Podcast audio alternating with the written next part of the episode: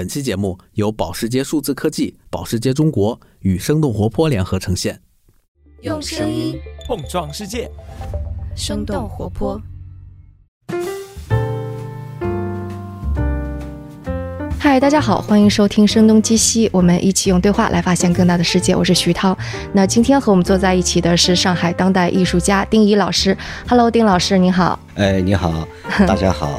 对，那个如果要介绍一下的话啊，丁老师其实是抽象派画家当中的先锋啦。如果可能对艺术熟悉的同学或者听众，应该是马上脑海里边就浮现出了各种各样的十字。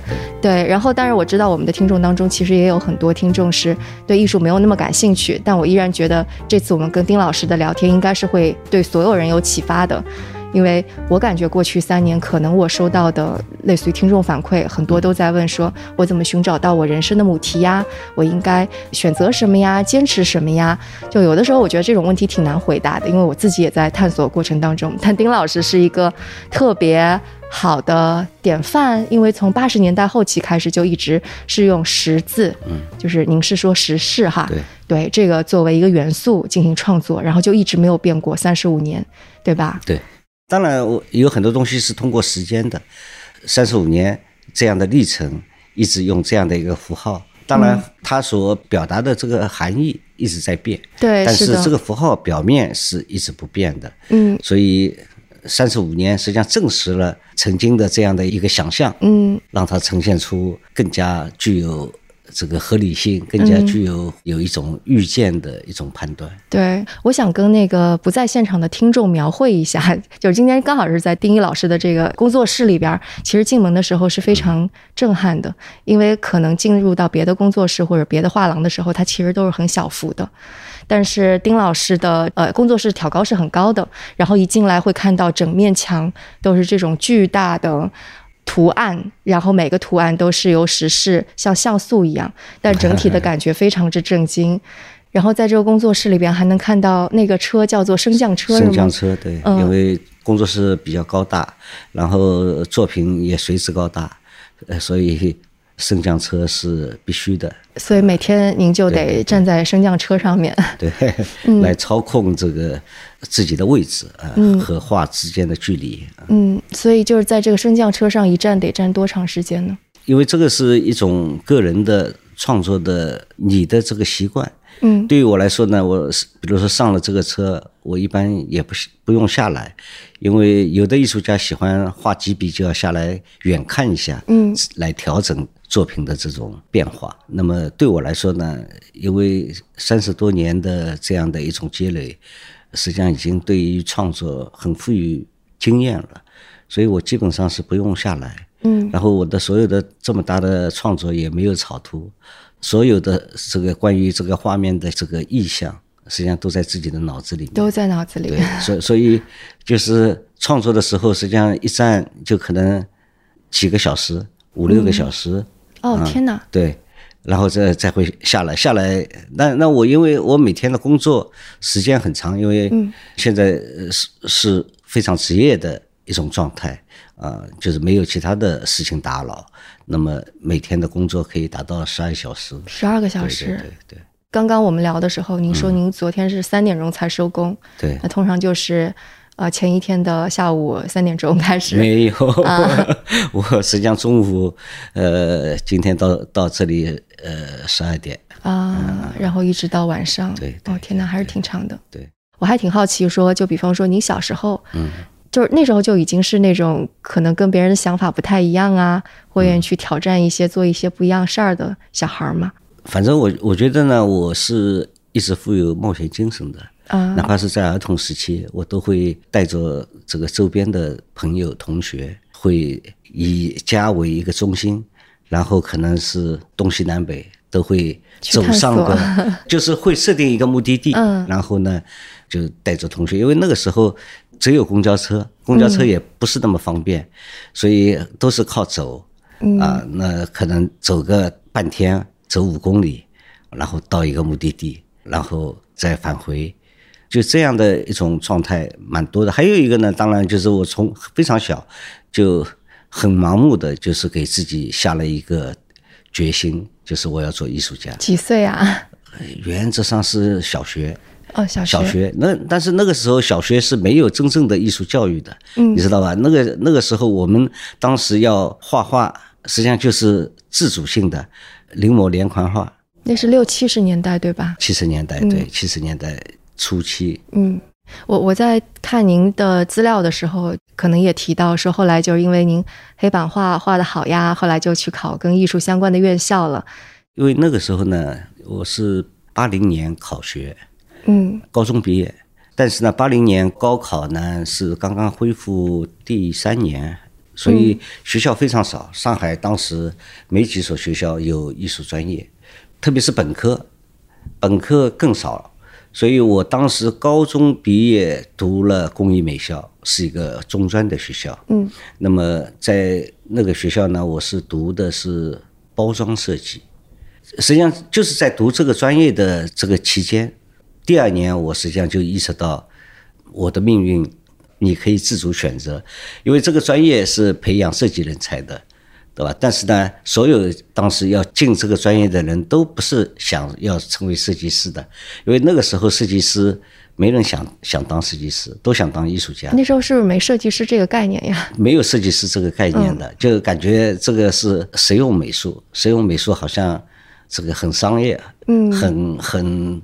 就是它不是一个成名成家的道路，你做艺术家是一个成名成家的道路，所以所以当时的学生都抱着要成为艺术家，哪怕是读了设计专业，这个是为了考学没办法，但是你就想着是曲线救国，所以所以我在工艺美校三年，我所有的业余时间都是用来画油画的，嗯，呃，就是上课学设计，课后。都是画自己的东西，但但是呢，因为因为是设计专业，所以当时呢，我们的图书馆就非常好。因为当时所有的这个中国的这个轻工产品要出口，它需要就是说比较良好的包装，能够这个进入到这个出口的这个渠道。正好是改革开放对改革开放的初期的时候，所以当时呢，就类似设计专业就引进很多的。画册，引进很多的杂志，国外的杂志，所以我们当时一般所有的这个课，一个课四个星期一个单元，第一堂课上午老师讲一个上午的课，下午和第二天肯定是到教师的阅览室可以看所有的这个西方的这些资料，嗯，所以所以那个实际上启蒙很很大，因为当时在社会上还看不到这些。就是专门为专业学校能够采购的这种资料，嗯，所以就看到了当代艺术，看到了现代主义，看到了很多没有机会看到原作的那些西方的大师的作品，嗯，那么同时呢，在这个学校还遇到了一个很好的老师。呃，叫于有涵，嗯，啊，也是非常有名的那个抽象艺术家，嗯，这个老师呢，实际上后来就交交了朋友，然后也是得到了他的启蒙，因为他正在画这个当代艺术这样的一个东西，然后因为实际上当时呢，这个艺术有很多的很多条路，对，啊，学院艺术也很厉害，对吧？当代艺术也开始启蒙，还有比如说社会主义、现实主义的这种题材的艺术家。仍然很有市场，所以对于一个年轻人来说，就是你相信什么，嗯，这个很重要。那么感觉选择特别多，对，就啊，就是就实际上摆在你面前，我我的很多同学有有的就选择了陈丹青，对吧？嗯，学习陈丹青的方式。那么我我就相信这个老师说的这个当代艺术，然后就开始学习，然后用自己的方法来画。用自己的方法来看，对吧？来了解西方的美术史啊什么。当然，那个时代是就是快速进步的时代，嗯，因为所有的知识都在涌涌进来。八十年代，哎，八十年代都在涌进来。然后，当时比如说，呃，这个西方的古典音乐，我们是当时十点钟学校整个宿舍熄灯，我们是每每个人在帐子里面会点一根蜡烛。啊，继续看书，然后十点钟的外国古典音乐节目有一个小时，我们同寝室的四个人都是听一样的曲目，啊，是外放出来的。对对对，有有一个 同学有一个收音机，就放放着这个音乐。各位听众，在这次外国音乐节目时间里。请听海顿的第七十三和第八十四交响曲。先请听海顿的 D 大调第七十三交响曲，共四个乐章，班堡爱乐乐队演奏，提塔米克指挥。所以，一个是整个的社会变迁很剧烈，然后让我们觉得就是说，希望了解世界，希望了解外界，嗯到底发生了什么，对吧？然后也第一次知道了西方的艺术已经走得这么远。那么实际上那个时代就是追赶，所以我们也经常会说，中国的当代艺术用了三十年到四十年，走过了西方一百多年的道路。嗯嗯啊，就是实际上就是一个一个追赶，然后今天可以说完全可以比较平等的对话了。嗯嗯，我本来还想问您说有没有哪个画家给您的印象最深刻，但后来一想，就如此这样从一张白纸全面拥抱，肯定您 受的影响的应该是非常多。对，那个那个时候就是当时的这个信息也是很杂的，这个不是很有系统的，就是说，所以我们得到什么信息就会学习什么，嗯呃，然后通过自己的这个判断综合。当然，你当然读多了，你就有一个整体的了解了。但是开始的时候，比如说我我当时也学过印象派，也学过后印象，然后很快呃学这个立体派，然后就开始抽象了。对吧？就是他这个历程很像，就是美术史的历程，就是我我们学习就沿沿着美术史的这个历程，不断的好像往前跨。啊呃那么，因为那个时候已经了解了西方，等于说百年的这个新的艺术的这个发展，就是我想每个当时的艺术家都会考虑自己往什么方向走，特别是一个中国艺术家，你如何走？因为特别是八五八六，在中国当代艺术这个史的篇章里面有一个很重要的叫八五八六新潮。嗯，那么这个新潮呢，实际上就带来了中国当代艺术的第一次革命。这个革命呢，实际上有很多都是从学院发起的，反学院，对吧？然后开始了解西方，接受西方的这个当代艺术的理念。但是呢，嗯因为很复杂，因为那个时候呢，因为特别是呃，比如说八一八二年，我在上海看到很多的展览，因为我们原来都不了解，比如说早期三十年代留学欧洲、留学这个日本的这些艺术家，比如说刘海粟，我看看过当时的这个上海美术馆给他做的回顾的展览，包括关良。啊，也做了回顾的展览，所以你你可以看到，比比如说在关良的身上，我看到了中西融合的这种方式，嗯，比如说用油画的方式画杭州，画中国的山水，呃实际上这些对我当时都有很大的启发的，嗯，所以我后来工艺美校毕业，我在工厂工作两年以后，我又考大学，我考了专门去考国画系，国画。实际上就是为了补这个中国传统的课，嗯。因为等于说早年呃这个追随追随西方的当代艺术，你觉得你反而缺中国传统的东西，所以通过这个大学几年，你可以补一下课，补完以后仍然是往当代艺术这个领域走。嗯甚至于我在呃国画系最早的实施是八八年，我当时是国画系两年级，就已经确立了自己的这个大的艺术方向。但怎么能够这么确定呢？因为我感觉现在你别说大二了，嗯就是到了研二或者工作了两三年，你依然不知道、不确定的这种太多了。是的，所以当当时呢，呃实际上我觉得这种快速的学习啊，而且是主动的，你真的是渴望渴望了解世界，所以你会加速这些学习的动机。所以这个学完以后，你就会做出某种判断，就是说你的未来的方向是什么。我当时觉得，因为西方艺术、当代艺术已经百年的历史了，你要在里面占一席之地，你必须要有一种新的角度。我当时的这个设想呢，就是我的角度就是要把艺术和设计结合在一起，艺术和设计，对，嗯就是让它不像原有的艺术，要让它产生就是陌生感。就对您而言，是不是其实您在找一种更加新的、没有别人没有尝试过的组合，然后让成为未来您想追寻的？嗯对，呃，当然还有一个对八五八六新潮的这种反思，因为八五八六新潮最主要的这个艺术流派实际上是表现主义嗯和这个超现实主义。那么所有的这些呢，都延续了某种和学院艺术有一种千丝万缕的联系。所以我想需要走出这样的一个困境，走到更加极端的一个方向。所以我当时给自己的定位是理性抽象。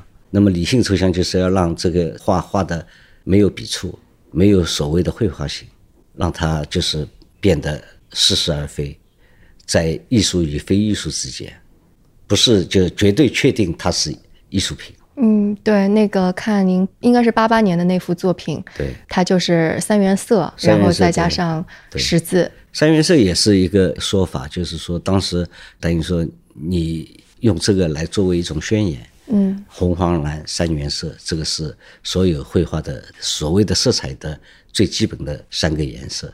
只有通过这个三个颜色，才能够通过光，才能够产生五彩的颜色。嗯所以这个呃十这样的一个符号，实际上就是为了没有意义，因为所有的当时的很多的所有的作品都是要讲绘画背后的故事，嗯要阐述它的意义。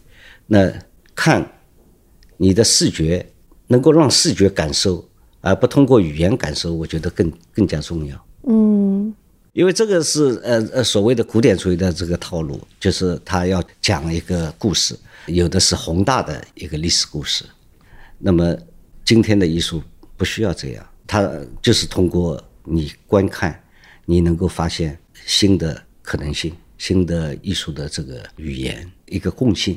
所以对于您而言呢，就比方说那个八八年之后啊，那会儿其实您就已经确定了一定之后所有的创作元素都是实施了，对吗？是的，就完全没有动摇过，呃、没有动摇过，对。就是周围人也没有来劝你，是因吗？为呃，这当然，这个开始的时候是完全是孤独的，就是没有这个共鸣的。然后就是能够想象说，那个如果您这么画三年、五年、十年是什么样，那时候想象得出来吗？呃，因为那个时候呢，不像今天，嗯就是你等得起。啊，你说那会儿等得对你，为什么等得起呢？因为整个的艺术的这个产业链还没有开始。比如说我我大学毕业，我又回到了工艺美校那个中专的学校做了老师。嗯我我在那边做了十六年老师。啊，就是 前提是有个稳定的工作。对，我就嗯实际上是有一个能够养活自己的一个职业，但是呢，我呃为什么选择做做一个中专的老师？因为它是一个专业的艺术学校。所谓的专业的艺术学校呢，它的课程是这个阶段性的，就是你有课的话会集中，对吧？还有一个寒暑假，所以你可以有大量的业余时间继续从事创作。嗯所以我就在这个学校待了十六年。嗯然后，当然，所有的创作还在自己的这个进程里面不断的继续嗯嗯啊。实际上，我觉得对我来说呢，机遇非常好。我八八年开始，我九三年已经被选参加威尼斯双年展，嗯呃，然后八九年，八八年开始，八九年中国当代艺术大展，我还是学生三年级的，嗯我还没毕业，已经崭露头角。已经对收到入围通知，让我去参加这个中国当代艺术展。所以那个时那个时代实际上是等于说所有的都是重新刚刚开始的一个阶段，嗯所有的艺术的这个还没有形成真正的这种刚才说的一种产业链。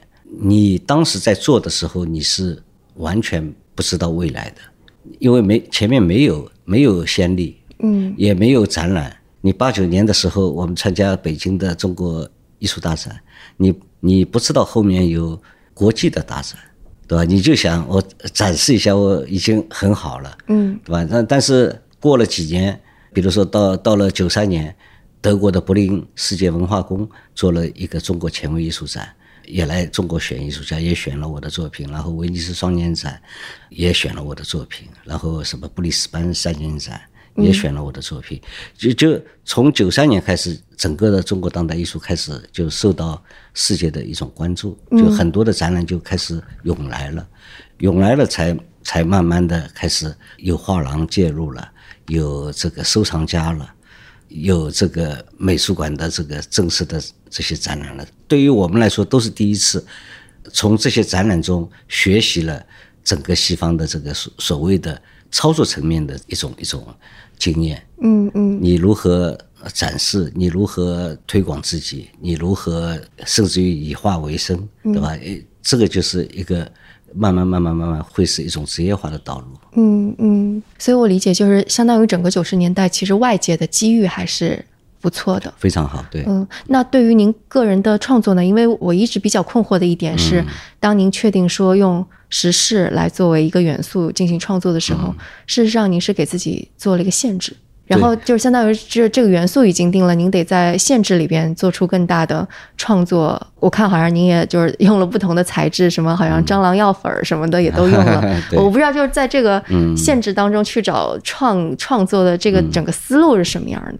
嗯，因为所有的人类的文明，实际上都是建立在某种限制这样的一个基础上的，所以对于创作也一样，就是你不设定限制，这种自由是也是不自由的啊，所所以它是它是一个这个爱源的一个辩证关系，所以限制反而是让你某一个阶段非常集中在某一个领域里面寻找到一些突破的点。嗯因为你把这个包围圈等于说缩小了。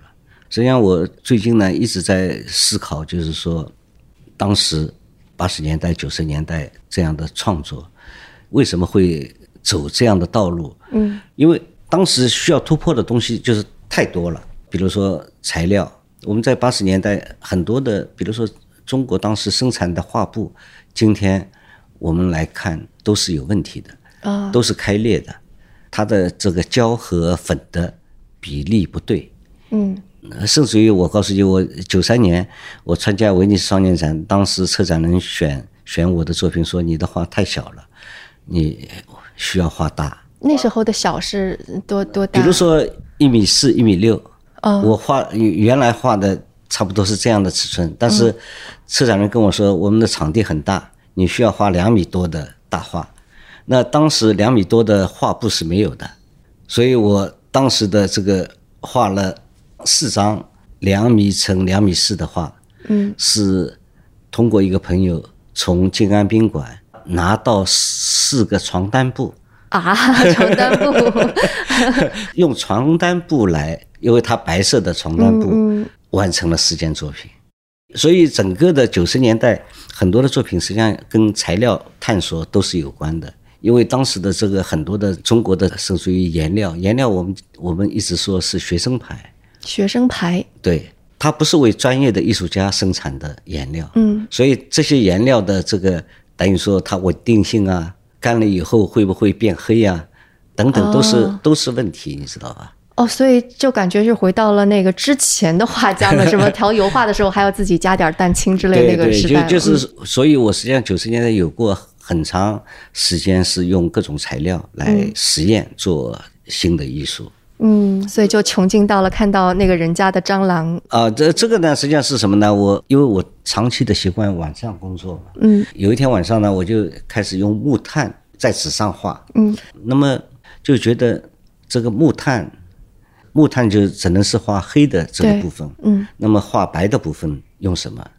因为当时也没有色粉笔，呃中国没有这个湿粉笔的，呃，唯一用的粉笔是写黑板的粉笔，嗯。后后来呢，那天晚上，我那个时候还租住在这个城乡结合部，这个等于说本地上海人的这种房子，嗯，这我们叫私房，对吧？嗯，呃，条件比较差的，我我住在那个地方，那么这个私房老是有蟑螂，所以我的工作室里面总是备着这个要蟑螂的粉笔，然后晚晚上已经很晚了，不可能哪里去买所谓的写黑板的粉笔，后来就觉得，哎，有一支这个要蟑螂的粉笔，就有有一张九三年第一张这个关于木炭和粉笔的画，实际上是就是用这个要蟑螂的粉笔来画的。嗯。这张画画完以后，我觉得两种粉末的材料搭配的非常完美，啊。然后第二天就开始去买粉笔，写黑板的粉笔。嗯。然后我有很多的这个创作，九三、九四，甚至于到九五，都是用这个写黑板的粉笔。我感觉现在可能小孩子都不知道 这个什么药蟑螂的粉笔呀、对对对现在可能连粉笔是什么他们都很少看到。所以所以所以就是等等于说，不断的在生活中寻找材料，嗯，来应用到这个创作里面。所以就是判断它究竟这种材质好还是不好，其实还是艺术家的那个视觉上的主观的感受，对吧？对，嗯。就是你你有一种选择，当然这些选择可能它触动你的都是跟你生活有关的部分，嗯。嗯，就是你平时介入过的、熟悉的，然后哪怕是已经过了很多年，突然今天想起可以用这样的一种材料，仍然会唤起使用它的一种这个念头。嗯嗯，其实对于我，因为就是某种程度上我也是个创作者嘛，但是对于我而言很难想象的就是，类似于就我们要做一个选题的话，可能它非常的理性，就是说跟这个时代什么结合，我们的听众怎么样，然后做出来了之后，可能就是你判断它好还是不好，甚至还有就是什么点击量啊、评论数这些。但对于您而言，就是。是怎么去想说，我究竟这一幅画，我接下来一幅画，它是要画成什么样儿？它的突破在哪里？以及最后完成了之后，我到底怎么评价它好还是不好？嗯，当然是有有一些理性的框架，嗯但是呢，长期以来呢，我实际上是所有的作品都是没有草图的，嗯因为我觉得有了草图以后呢，它会限制你的这个等于说创作中的那种偶然性。因为所有的这些作品啊，它的基底实际上是先打了格子了，嗯。打了格子，实际上这个格子本身就是理性的部分，它是一个框架限定，然后以这个限定为起点，也以这个限定为突破，你要去突破这种限定，所以你要让这个你的这种所谓的偶然性出现在这些限定里面，这也是一种一种一种对抗，就是说它和这个所谓的理性的框架有一种对抗，因因为一张画。我们说最怕就是他画的是墨的，太规是死的。整了，对，就是因为你很容易画了草图以后啊，因为草图会你会推敲，会让它太完美，太完美以后呢，你到了真正的创作的时候啊，你就受这个完美限制，嗯。所以它就会变成反而变成一个教条僵化的东西。所以如果你不设这个线，只是这张画幅的基底上的格子是你的唯一的限定，你可能可以给这件创作的新创作的作品提供很多感人的东西、情感的东西、自然的东西。但您的创作因为是那个数十年或者十多年、几十年如一日的嘛，所以那这种创作。就是什么时候你会觉得可能我会要有一个大的突破？就是什么东西给你来这种就是类似于就是思想已经开始转变的源泉呢？呃，也可以说呢，我近些年呢自己归纳了，因为走走了三十五年了嘛，用这样的一个符号，实际上归归纳了三个方向。嗯呃，差不多每个方向呢都走了差不多十年、十二年。我是把它归纳成三个视角。嗯第一个视角是平视，平时呢实际上是早期呃学习现代主义之初，然后呢开始走理性抽象的这个道路，然后呢确立了所谓的抽象的这个呃基本的这个自身的这种逻辑啊，然后所有的透视呢几乎是微弱的透视，主要是比较非常平面的，还有呢就是各种材料实验。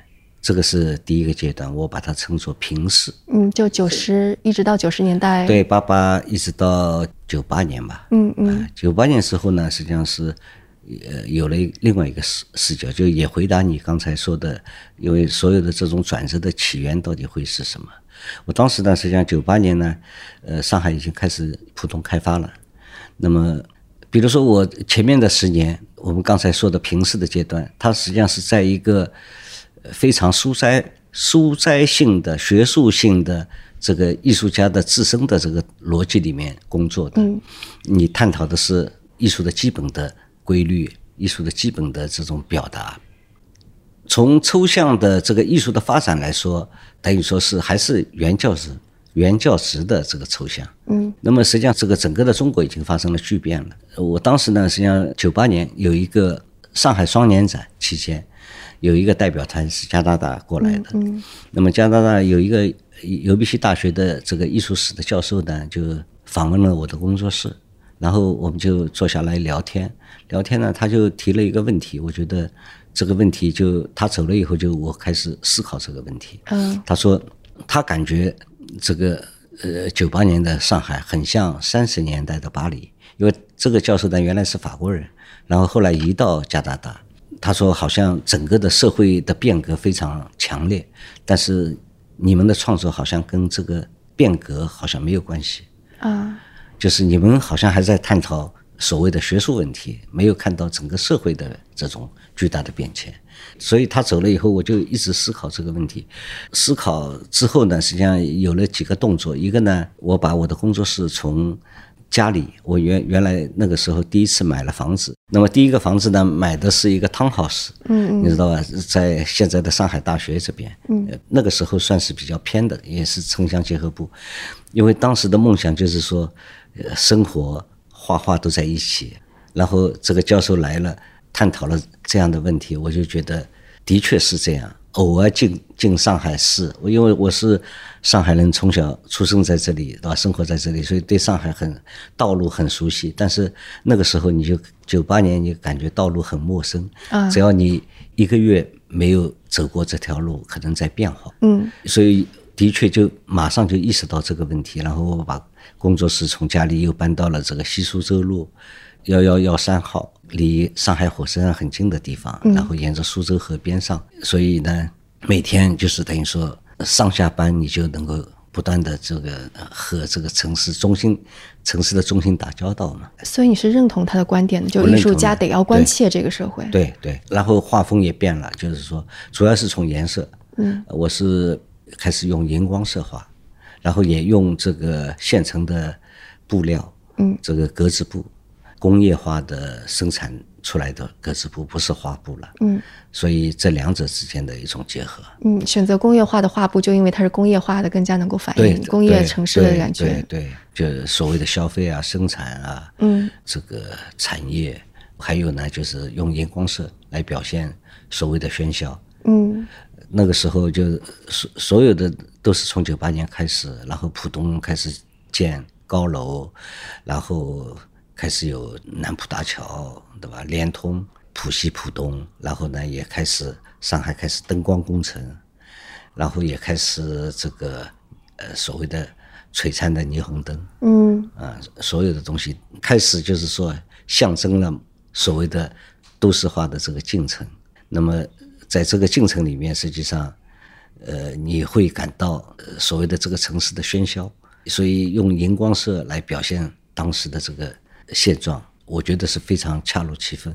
但那时候他说，艺术家可能应该反映这个时代，其实也还依然是有选择的嘛。一个是您之前的那种依然是抽象的实事的方式，另外一种其实是更加写实的，能够把这个城市也可。以说是意象的，也不是写实。对对对，意象的东西更加鲜明的表现出来，就当时没完全没有动摇，是吗？呃，对，当当时呢，你意识到这个问题，你就去追索这个问题了。嗯你不会让它就是说中途停停止，就会不断的去深挖。但是那个时候呢，实际上我觉得并不意象，嗯在画面里面感受不到意象，你感受到的是张力，是这种所谓的组织方式，或者是它的纵深感。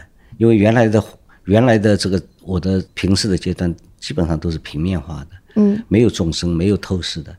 那么到了第二个阶段，这个透视加强了，然后纵向的画面的因素多了，然后他的这个作品的这个动态化嗯更强了，就是说，嗯因为它有某种隐喻速度，呃，因为你比如说速度实际上是一个非常抽象的词，是吧？你如何表现速度？你说飞机还是汽车？你需要画一个这样也没法在画面中是真正的表现，嗯。所以所以反而用抽象的表现可能更好。所以也也有朋友，我比如说有些话，有朋友说你你是不是看过《骇客帝国》？嗯他说开头非跟你非常像，就是啊，就是这数字流啊，这种对。的？但但是我说我我真的也没看过，嗯。没看过，我到现在还没看过啊《骇客帝国》这部、这部电影，但是我自己从这个所谓的速度里面感受到了这样的一种关系。嗯我呢，呃，零八年嗯在克隆做了我的个展，嗯然后呢，克隆那天开幕呢，有三个观众都问了我相同的问题，说你为什么要把颜色画的这么亮？嗯我当时是没有意识到有什么问题，呃，只是说我说我感受的上海是这样，我只是这样的回答。但是我我晚上在科隆夜间散步的时候，我突然意识到，科隆的晚上只有科隆大教堂是亮着灯的，嗯其他的地方都是暗的，所以当地的观众肯定感受不到所谓的不夜城、上海、东京、纽约这样的城市。嗯。在节目的中间，我们也想跟你同步另一则艺术新闻：保时捷中国青年艺术家双年评选是由保时捷中国和上海市文社艺术基金会共同主办，Art 零二一上海念一当代艺术博览会倾力协办的专业艺术评选活动。该评选旨在挖掘并扶持国内具有创新和实验精神的青年艺术家，鼓励他们的艺术探索与实践。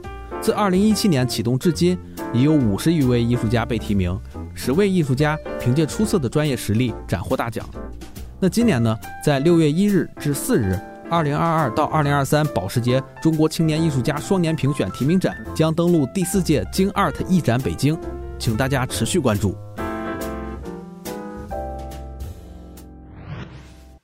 那在这个过程当中，因为看从那个九十年代到零零年代，然后之后，反正就因为这个历程非常长，嗯，就完全没有过觉得哎，好像我被困住了，创作似乎要枯竭了，会有这样的时期吗？没有，但是呢会有反思。我实际上荧光色从九九年开始画，画到零八年已经开始有点厌倦了。嗯当时面对一一张新的画布，我有时候会想说今天画什么？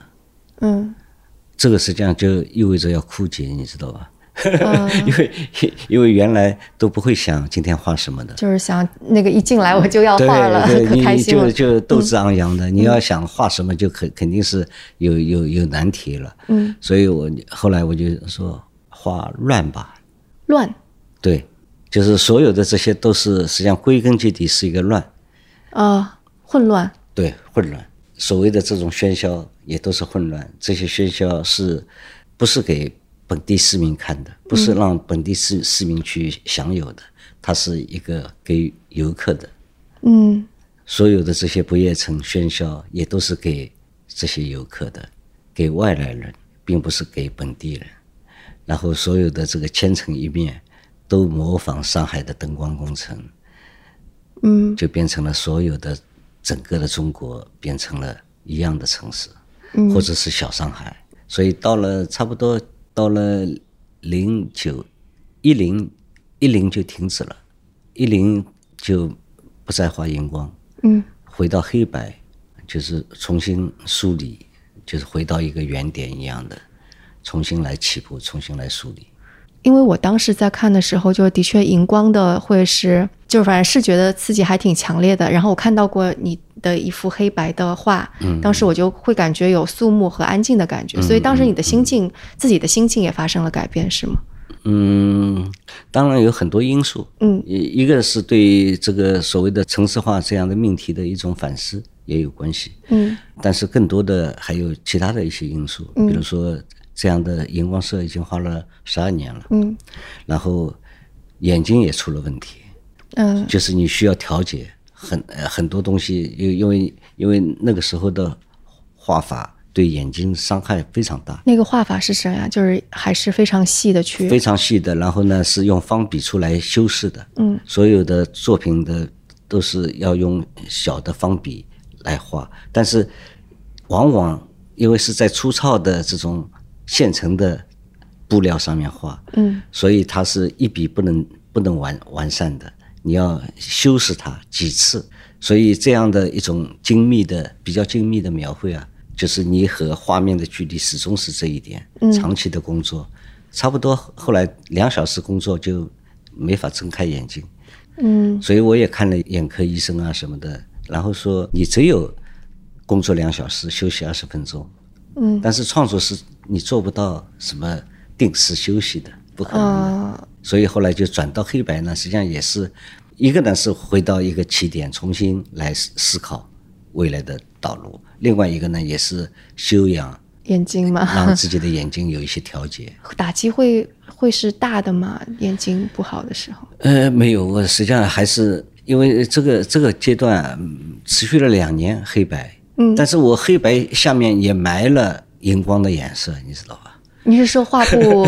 第一遍是用荧光的颜色刷的，第二遍才用黑色来把把这个荧光色遮哎遮掉。哦，那完全看不出来。那么哎，但是呢，你还是里面隐隐约约有的。嗯。但是呢，对我的眼睛伤害就会好，因为长期的你这这种直接面对的是相对黑色的这个画面了。嗯。但是但是呢，就是就是这这是一种你自我想出来的某种调节的。一种一种手段嘛，所以这是什么感觉？就是因为我感觉，就是您一直是说自己从来都是有新的想法冒出来嘛。嗯嗯。然后刚刚说感觉快要枯竭，不知道画什么之后，你又马上想到乱，然后眼睛不好的时候又说我赶紧换一种方式。对。所以对于您而言，就是其实 所有的问题都不是问题，都能够想出来。我我觉得所有的艺术革新啊，都是你碰到问题的，无论是你身体身体还是这个思想上。嗯，碰到问题克服了，就是一个新的转折。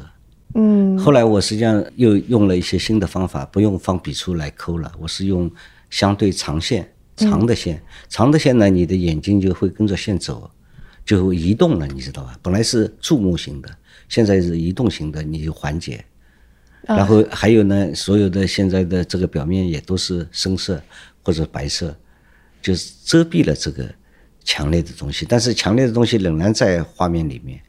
嗯，我们刚刚有讨论到说，时事本身就是一个限制，你在限制中创造，然后之后无论是眼睛不舒服呀或者什么，其实是另外一种限制，但你依然能够在这种限制当中，然后甚至是找到一种跟自己的身体、眼睛更加自洽的方式。对，我想，我想所有的这些这个历史上很多的艺术家都是这样，因为因为你这个职业啊，就肯定是很伤眼睛的。那个我们知道马蒂斯的故事也是，到晚年也是他为什么做剪纸，对吧？就是眼睛，也是跟眼睛视力有关。包括这个莫奈也是，很多艺术家。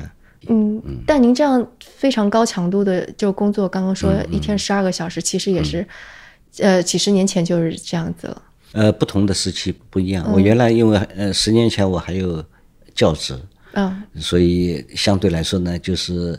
呃，虽然每天能画，但是呢，被打扰的时间就会比较多，所以现在回到一个最最呃 本我的一个状态，就是说完全时间是可以自控的，嗯，对吧？啊，然后我也压缩了所有的这些社交，嗯嗯，那么这样的话，我在工作室的时间会非常保证，除了一些出差，然后我只要在上海，我肯定每天会在工作室。嗯，但这样对创作的热情怎么能够持续三十多年的呢？也可以说是什么呢？这样的创作啊，嗯，对我来说也是每一次都是陌生的。哦，是吗？我是有期待的。嗯，每一张画，我们可以看到远处这一排最后一张。嗯，它是红色、红色、黑色的那个。嗯，现在呢，基本上已经定调了。嗯，你现在从远处已经看不到，实际上这个工作可能还有两天可以完结。啊，我已经预计到了，远处现在看和到近处看已经差距不大了。但是我自己知道，我还有两天要收拾它。啊，那么实际上到了前两天，实际上我才能够预计这张画大概能够定型的状态。嗯，之前我是不能判断它的，我只能判断它颜色，还有它的所谓的势。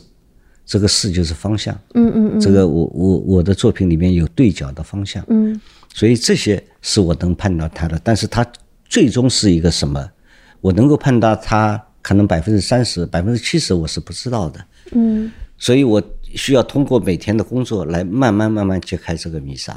啊，我觉得这种描述对我而言特别陌生。啊，我感觉很多人其实他他的作品、他的工作都跟这种感觉是非常不一样的。对，所以所以所以他。让你自己着迷，所以你你就会想，我多工作一小时，我离真相近一小时。哎，这个让我想起，就是我当时应该就是上上周吧，我把您的话给我一个朋友看，嗯，然后他是这么评价的，他说我感觉丁老师是用时事给自己制作了一个游戏，而且是一个无限游戏，然后在其中 寻找各种各样的那种可能性。啊，这也对，也对吧对，对嗯本身就这呃这个艺术就是多解的，不是一条、一条道路一个答案。当然，也许其他的人觉得你你现在还有两天，你不用画我就可以了。所以你自己的标准在哪呢？对我，所以有有自己的标准。这个标准其实就是在三十多年间，就是最开始九十年代的时候各种尝试那时候就已经确立了的。对对。那个是可以用语言描述的吗？还是只是你心中的一种东西？嗯、因为这这个里面有一种细节，有一种所谓的结构性的细节，嗯这些细节可能外界不一定能够注意到，但是我是不会放过的。啊，哎，所以就比方说其他的艺术家，或者包括有一些创作者、作者之类，可能我们也会听到说，大家觉得枯竭了，觉得创作不出来了。就你会去想，他们跟你可能不一样的地方是在哪里？就为什么你就像是一个永动机一样？嗯，怎么说呢？我是因为我的创作的动力啊，是来源于前一张画。嗯前一张画画到百分之七十的时候，我就知道下一张画我要画什么了。怎怎么会会联系起来呢？因为你前张画你肯定会画着画着会有问题出现，呃，下一张画就是这个问题的起点，嗯所以它有点推理式的。但是我又又有一个总体的规划，比如说我们现在看到的这个一排六张画啊，有一张画是不是今年的？然后这个五张大画和正在要转转的一张黑色的啊，还没画。嗯这个一排的这这些画是都是今年一月份开始的，然后呢，当时深圳的展览，我就是想一排六张，嗯就是说这样尺度的红黑为主的画。那么第一张画呢，我是让它往纵向去发展，嗯但是呢，出来的这个效果呢，我不是很满意。最主要是中间的组织的方式过于有点装饰性了。我希望这一批作品是非常就是非常有力的嗯啊，非常强烈、非常有力，然后浑厚。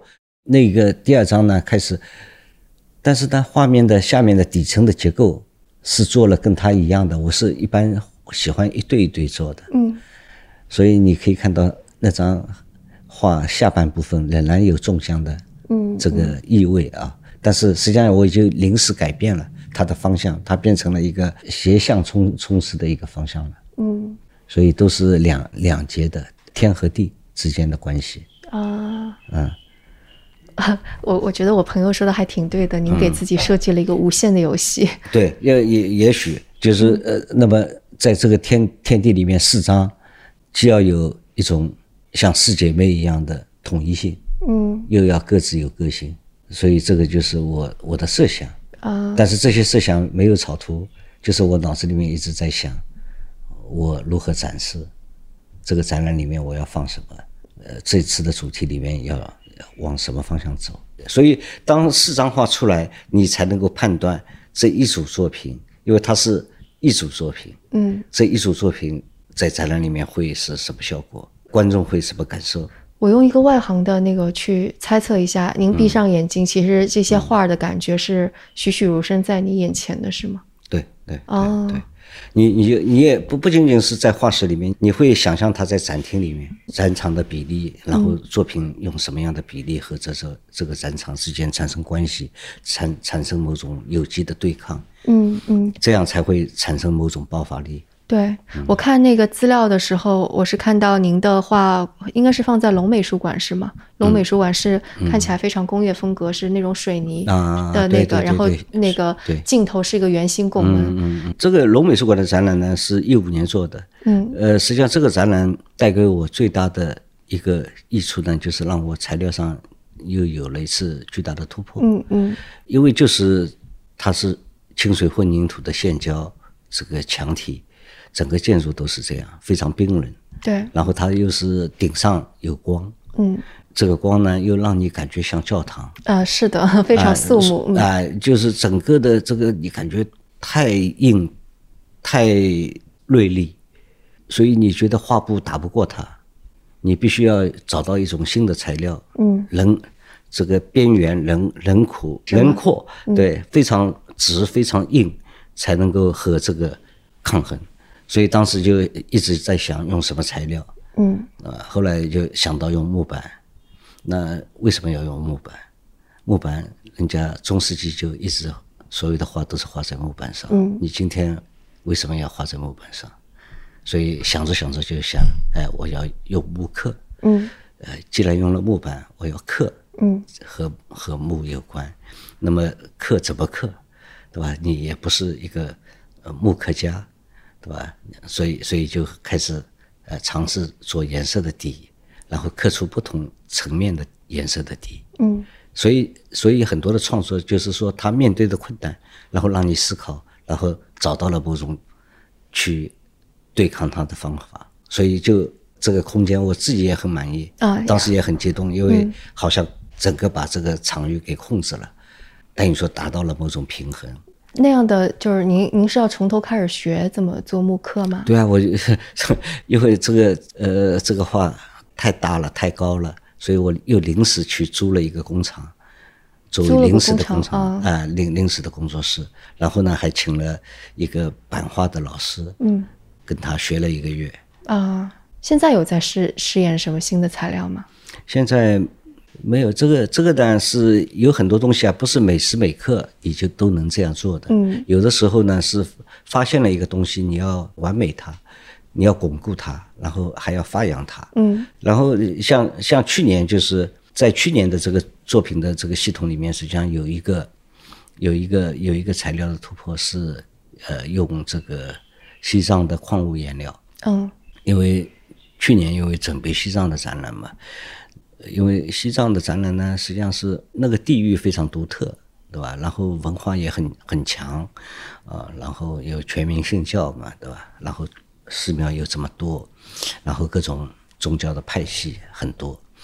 因为你作为一个艺术家，你表现一个这样的一个地区，这样的一种文化，你可能是只能是抓一个整体的东西，嗯，对吧？你不可能去区分所有的这个呃不同的藏族的这个呃藏学的这个派别，你是实际上要抓的是藏文化的某种精神，对吧？和它的宗宗教的这种所谓的神秘感，如何找到这些东西？我实际上是因为西藏去过几次啊，从大学时时候就去过，一直没有画过，没有画过画，没有动过笔，因为不知道是用什么方法画，因为自己的自己的风格还不强，嗯，你也没法用自己的语言去描述西藏，你就放弃了。嗯那么前年去呃西藏正式的去了考察，去了很多地方。后来呢，嗯就在创作中就开始慢慢慢慢梳理归结成两个方向，一个是关于自然的，一个是关于宗教的。嗯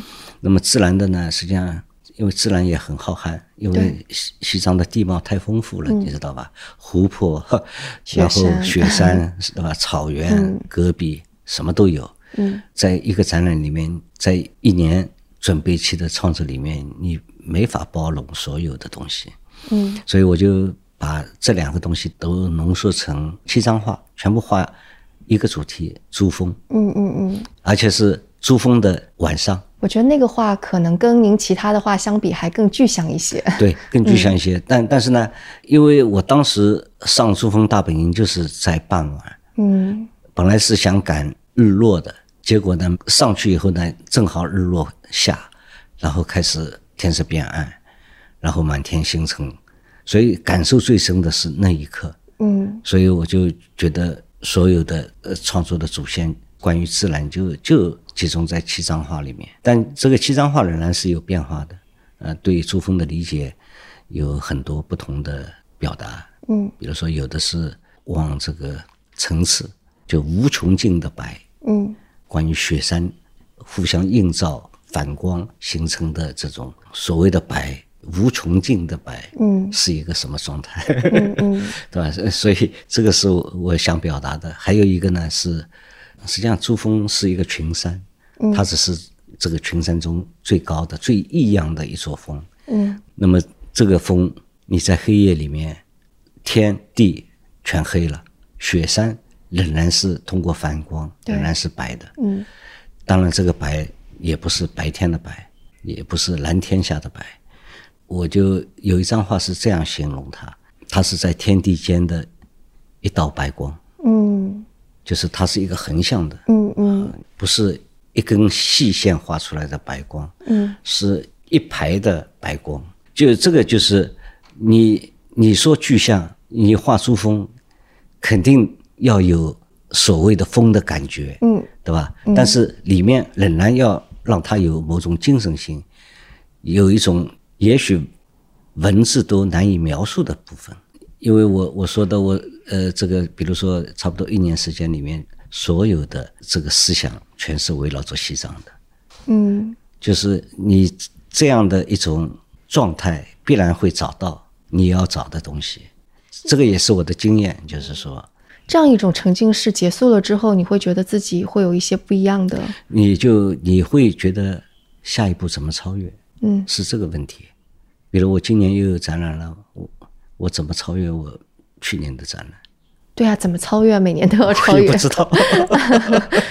是真真的就是这这个就是实际上挑战你做一个艺术家，就是他是一个无始无终的职业。但您就觉得船到桥头自然直的这也种吗？不是不是，就是我我就是我觉得我的克服这些问题的优势在于，就是我始终能够沉浸在里面，保持状态。嗯我觉，所以我觉得这个所谓的这个保持工作状态很重要，就怕你的工作不能持续，知道吧？嗯你是断的，嗯，哦，这个倒是跟可能很多年轻人说，我觉得好像厌倦了，我去过个 gap year 就还挺不一样的。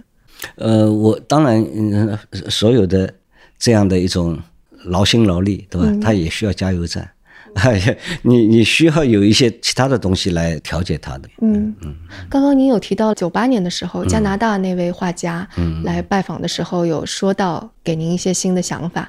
之后有没有这样子的一些典型人物，让您可能没有有了一些就没有了？没有，是这样的，就是有有时候呢是正好这个问题切中了某种这个现实，或者是你想想而没有而没有去做的事情，嗯就是说它恰如其分，正好点点醒了你。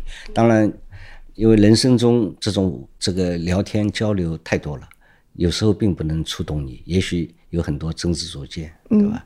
但但是我们刚才说的这个，就让我走上了这个第二第二个阶段，是一个这个俯视的阶段。俯视实际上就预示着高空往下看，嗯对吧？是就是实际上是也是所谓的都市化的进程，大家有了更多的这个俯视的经验。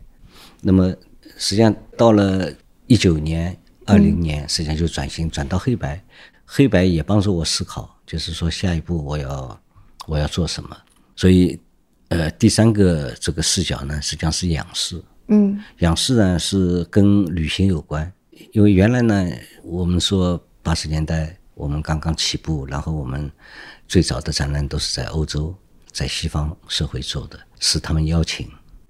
但是随着这个中国的这个当代艺术的这种成长和大家的视野的这种提高，然后和西方的这种交流越来越频繁，嗯所以你就会有一种新的东西，就是这个世界到底是哪些东西构成的？嗯它是仅仅是我们对标的欧美，还是更有更大的世界？嗯所以呢，你就会想，我要去不同的地方，要去了解，要去看。嗯，我们要补课，补这个很多文明的课，我们实际上忽略了，对吧？我们都只看到，比如说欧洲的现代主义发展而来的一百年，我们但是其他地地区是这个一百年是怎么发展的？嗯所以你就会带着这种疑问去想去看更多的东西，所以我也去了，比如说古文明，嗯嗯。埃及，包括这个东南亚这一带，包括印度，所以这些东西就都是让你重新认识世界。嗯。当时往这个三个视点的时候并，并没有意识到，嗯。我只是说我要画更广阔的东西，比如说，嗯嗯。对吧？但后来就变成了所谓的仰视，嗯。仰视实际上就是你仰望星空，看更大的世界，更大的世界对，嗯。更大的世界，然后容纳更大的东西，嗯。把各种不同的东西能够综合到你的这个创作里面去。嗯嗯，这几年跟商业上面的合作也应该比较多，对吧？对，就比方说您和保时捷呀、嗯，爱马仕之类的也有合作，对吧？对，嗯因为今天的实际上，无论是这个保时捷、爱马仕，或者是 LV 这些品牌呢，实际上是从最近十年，特别是和艺术产生了一种更多的互动。因为为什么呢？因为艺术啊，它是非常个性化的，原来是非常个性化的一个领域。嗯就是他可以不对任何社会负责，他只对艺术家自身负责就可以了。所以它具有某种探索性。这种探索性呢，它跟设计师完全不一样。设计师首先脑子里第一要想的是有一个呃业主，嗯，对有一个委托方，对，所以他必须要尊重委托方。那么艺术家是没有委托方的，他可以穷困潦倒，对吧？然后为了自己的艺术理想，但是呢，呃，也可以说呢，今天的很多的品牌也需要有这种精神，就是接活品牌的这种这种活力，需要有这种所谓的冒险、探索，对吧？和实验的这种精神。嗯所以我想，保时捷跟我今年有一个合作，嗯这个合作实际上也是一个尝试，嗯也是在探索，呃，所谓的呃品牌和艺术之间的一种关联，嗯。也可以说让这个不同的，呃，无论是艺术的受众还是车的爱好者，能够有一种互相的有一种交融。嗯，因为您也是当那个老师当了很长时间，包括现在我我感觉您肯定也还会教导一些年轻的艺术家什么的，所以您感觉有一些什么，您给这些年轻的学生呀、艺术家的建议，其实它同样也适用于普通的人。嗯嗯我的建议呢，如果你不是酷爱艺术，千万别搞艺术，因为这个艺术这个是一个，就是你必须是酷爱，没有它不行的这样的一种一种职业。嗯，哎，您当时的酷爱就是就对，我是盲目的酷爱，但是呢，就呃，然后呢，因为你深入进去了，你就退不出来了。啊但我从来也没想过要退出来。嗯嗯我就我我我，甚至于现在仍然在想，我很幸运，小时候的梦想，一生都走在这个梦想上，嗯对吧？我没有第二个理想，就是想做一个艺术家。呃，今天做成了，但也没有做成，因为还没有终点。因为你还不能说你做成了，所以所以你现在是是艺术家呀？呃，是艺术家是，但不呃不一定是一个好艺术家，对吧？因为这个是要到你的终点才能够。然后由别人来评价。所以做艺术家，我说难，或者是你需要的勇气，就是在这个地方。嗯他不到最后的终点是没有一个你可以说你可以松懈的这样的一个时段的。嗯就是它是一个终身终身职业，我从来没有想过什么退休，什么这个放假，没有的。他就是你哪一天呵 笔也拿不动了，那你就退出了这个职业。嗯所以他需要你有理想，有毅力。当然，这种毅力和理想，偶尔的鼓励也很重要。就是说，你得到的机遇，嗯鼓励了你的这个职业的发展和成长。嗯因为你如果你比如说我三十五年画这个，今天没有一个展览，啊，那可能也很难坚持。对我也也许二十年你你能坚持，但三十五年是很难坚持的。嗯对吧？你你就会慌，你就会不断的去找新的可能性，哪怕是自己的画风的改变，嗯或者是职业的改变，你都会惊慌。嗯所以偶尔的这个鼓励也是非常重要。嗯嗯所以年轻的艺术家或者是观众，我觉得也是，首先是要有大局，对吧？也有你要你要预见未来。啊，预见未来这个太难了。不不不不，这个是可以分析的，这个可以，就是你不要被今天的流行所蒙蔽，因为很多已经走上艺术道路的艺术家，对吧？你也常常会被所谓的流行蒙蔽，流行是一个快速来快速走的一个东西，对，但是不变的是所谓的艺术的永恒的东西。嗯。这些东东西可能是关于精神的，关于人性的，对吧？关于艺术本本体的。这些东西是不会变的，但是可能所谓的眼花缭乱的技术是不断的在更新的，嗯。所以你能够遇见真正本质的东西，就是能够走向未来的部分。嗯，我就在想，如果对于普通的听众而言，本质的东西，可能他们的热情所在，也许这个是通用的。然后以及可能扎根某个行业之后，这个行业的本质是什么？就是无论是艺术创作还是什么，其实限制总是总是在的。嗯，就有的时候你就是去解决这个问题，在限制当中发现自己，对，可能还蛮重要的。无论是说艺术上的风格啊，还是自己擅长的事情啊，还是自己探索的东西，还是需要在限制当中去去进行的。嗯，对。嗯反正呢，我是觉得一个人你要做你真正喜欢的东西，嗯，它才能长久。一个呢是你既然喜欢这个东西，你要全心投入，嗯在全心投入的同时呢，你要不断拓展，你不能停留，你要不断的发现新的可能性，寻找新的方向，让这让这个所谓的职业能够无限的延续，不然的话，你会停留在职业的一个阶段就走不动了。嗯嗯所以你要不断的发现新的可能性，和这个社会产生某种交接，嗯对吧？让社会推动着你的思考。嗯嗯不知道其他的职业可能是还有终点有退休，啊但是艺术没有。所以我说这个前提很重要，就是你要热爱艺术、酷爱艺术，没法离开它。嗯你没法离开它，你就是享受终身职业，你一点都不觉得这个是一个痛苦。所以这个就是，嗯、我觉得是艺术家的人生的一个道路，也是可能对所有人都是有借鉴的。